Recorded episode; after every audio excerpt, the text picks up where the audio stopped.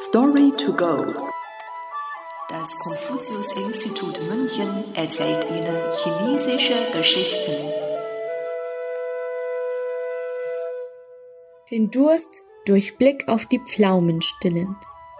Übersetzt von Vivian Emmert.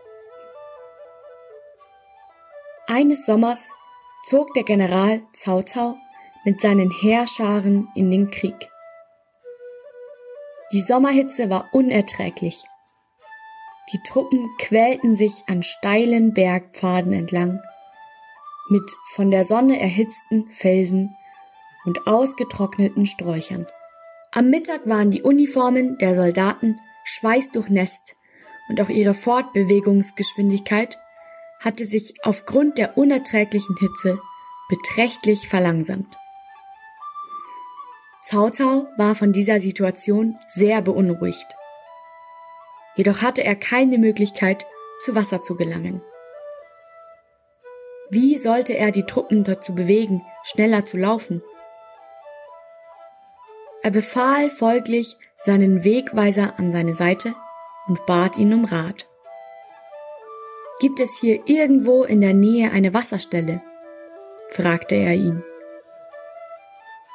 Sein Gehilfe schüttelte den Kopf und entgegnete, die nächste Wasserstelle befindet sich auf der anderen Seite des Berges.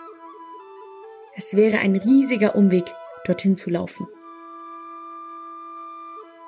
Der General überlegte einen Moment und folgerte, das geht auf keinen Fall. Unsere Zeit ist knapp. Er blickte auf die Wälder in der Ferne und befahl dem Wegweiser, nach kurzem Überlegen, niemandem von ihrem Gespräch zu erzählen. Der General stieg auf sein Pferd, ritt an die Spitze der Truppe und rief, auf die fernen Wälder zeigend, Soldaten!